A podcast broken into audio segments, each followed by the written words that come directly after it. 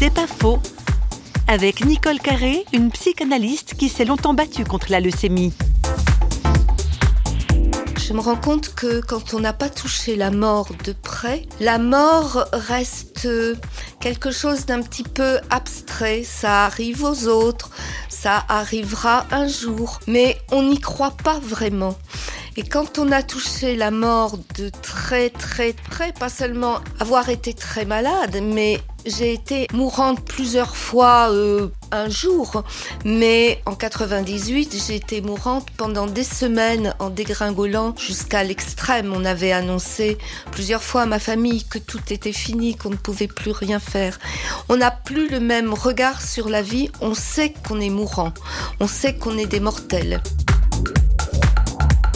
C'est pas faux, vous a été proposé par Parole.fm.